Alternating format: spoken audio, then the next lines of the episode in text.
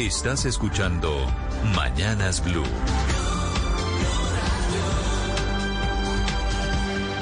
Ahora 5 de la mañana, 34 minutos. Bienvenidos para quienes despiertan a esta hora. Es un gusto saludarlos. Estamos desde Mañanas Blue con las historias, las noticias de Colombia y el mundo. Hoy es jueves 29 de julio. Como siempre a esta hora, temas de conversación en las redes sociales. Juan Manuel.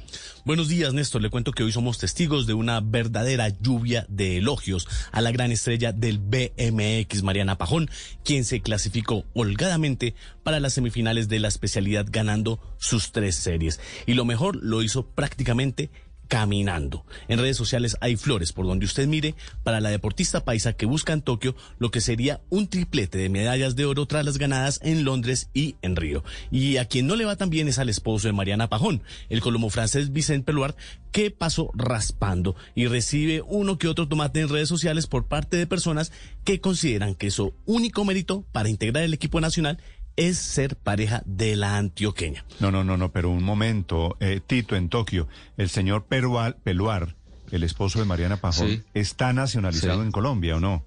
Se nacionalizó, se nacionalizó en septiembre de 2018. A partir de allí, Néstor tiene los mismos derechos y los deberes de cualquier otro colombiano. Pero no podemos mm. llegar a este límite entonces de que porque es nacional. A nosotros nos gusta que nos traten bien en otros países, Tito, ¿no? Es ignorancia. Es ignorancia, hemos averiguado muy bien. ¿Qué hizo, qué hizo el esposo de Mariana, Peloar? Eh, primero se nacionalizó. Después empezó a hacer los puntos para tratar de que lo llamaran a la selección Colombia. Hasta que no hizo los puntos necesarios pagándose los tiquetes de su propio bolsillo, no fue llamado a la selección Colombia. Para poder ser parte del grupo y ponerse el tricolor colombiano, usted tiene que tener una cantidad de, de triunfos. Y él los logró sacando plata de su bolsillo. A partir de allí, la federación de ciclismo y la gente del bicicross puso dos elementos para tener en cuenta. Los puntos que hacían en el BMX, ¿sí? Y cómo les fue en los campeonatos del mundo. Y teniendo en cuenta esos parámetros, después de Ramírez, Carlos Ramírez, el mejor de todos fue Peluar.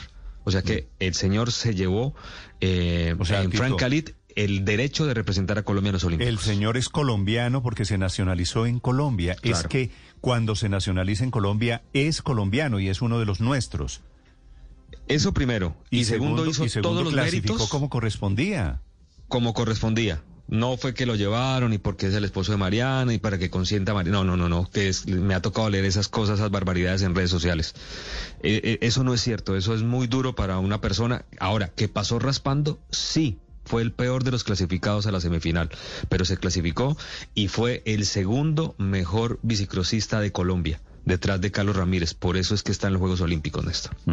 Y por ser colombiano y porque clasificó, hay que hacer. Bueno, yo mm. creo, yo le haré barratito. Me parece que lo demás. Claro, escuché cosas como que. Honestamente le digo con eh, todo el respeto a la gente que le está dando duro a este señor, porque nació en otro país y porque creen que sigue siendo extranjero, a pesar de que tiene pasaporte colombiano me parece que eso es una idiotez gigante. Yo estuve leyendo mucho, Néstor, pero me parece que el principal lío es que creen que, que es la típica colombianada de llevarse al familiar. Y no es cierto. Pero como no, no es cierto. Pero es que como nosotros juzgamos por lo que hacemos, creemos que todo es por culpa de las palancas o gracias a las palancas, entonces así no funciona el mundo. El señor clasificó, Tito, y tiene tiempos. Sí, y está todo muy bien eh, certificado, Néstor. Él se vuelve colombiano en septiembre de 2018. En, en septiembre, a finales de mes, hay una competencia en Santiago del Estero, en Argentina. Él va, pero no por la selección Colombia, va por su propia plata y empieza a sumar los méritos para que empiecen a llamarlo. Y hasta que no hace méritos, no lo llevan a la selección Colombia.